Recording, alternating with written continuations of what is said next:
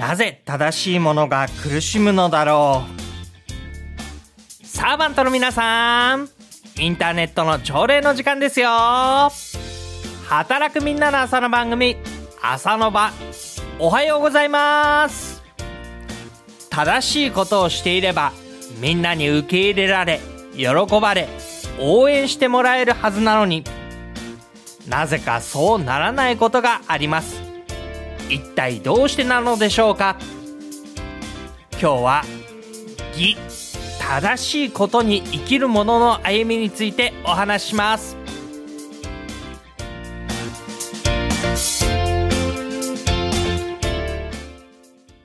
2019年3月7日木曜日第534回目の放送。お相手は中澤信之です。イエス・キリストの名言についてお伝えしています。毎週木曜日ですね。今日はこんな言葉です。義のために迫害されているものは幸いです。天の御国はその人のものだから。義のために迫害されているものは幸いです。天の御国はその人のものだから。義というのは正しいということです。正しいことをしていればみんなが応援をしてくれるはずだ。喜ばれるはずだ。というのは多くの場合幻想に終わります。正しいことをしているのに、そのことのゆえに迫害をされてしまう。悪く言われる。上手に受け止められない。攻撃をされる。やっかまれる。疎ましがられる。そんなことが起こってきます。正しいことをしているのになぜと思いますけれども、多くの場合、正しいことであるがゆえに、迫害をされるわけですよね。正しいことを必ずしも喜ぶ人ばかりではない。正しいことを喜ばない人もいる。なぜならば、そのことが自分の不利になる人がいるからです。自分の不利になることを喜ぶ人というのはあまり多くありません。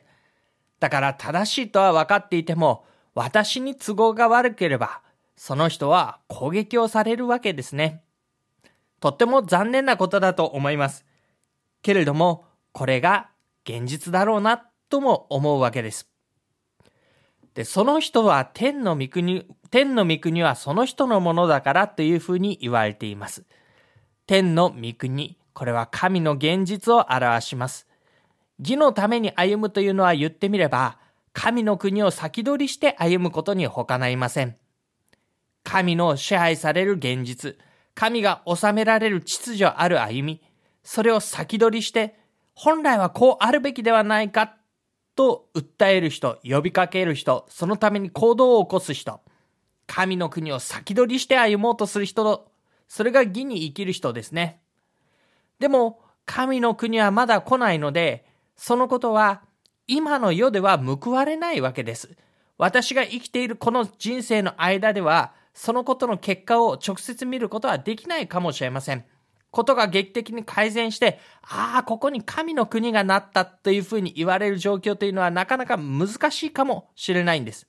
でも、やがて必ず神の国が来る。その時に、私の歩みは決して無駄ではなかった。それは小さな種をまいたに過ぎないかもしれない。小さな種を育てて芽が出たに過ぎないかもしれない。いや、私の人生の中では種をまいたけれども、芽すら出なかったかもしれない。でもそれが、後にきちんと芽を出し、実りをつけて、確かなものになっていく。その種まきを、実際に小さなことだけれどもした。その種がなければ、決してそこに花は咲かなかった。でも、見えない。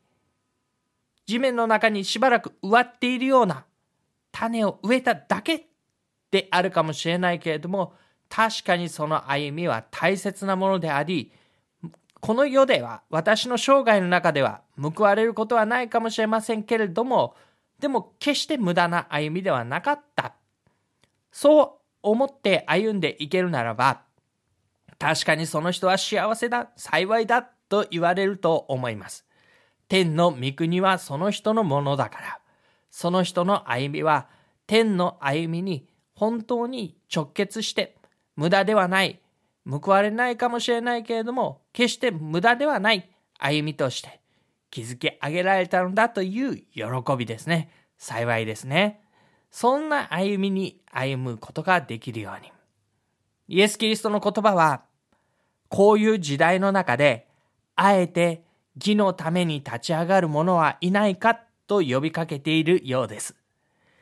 義のために立ち上がる者はいないか今の世で、今報われないかもしれないけれども、天の御国のために種をまいて義のために立ち上がる者はいないか私たちはその呼びかけに真摯に応えていく者たちでありたいと思います。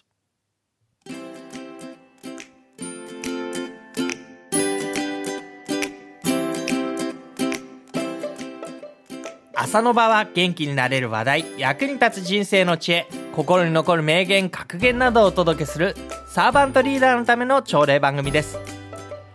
番組で取り上げてほしい話題、知ってほしいエピソード、質問や感想などお寄せください。メールは、のぶアットマーク、牧師 .jp まで。ブログにコメントをつけてくださっても OK です。働くみんなの朝の番組、朝の場。お相手は中澤信之でした。今日も一日、いい一日でありますように。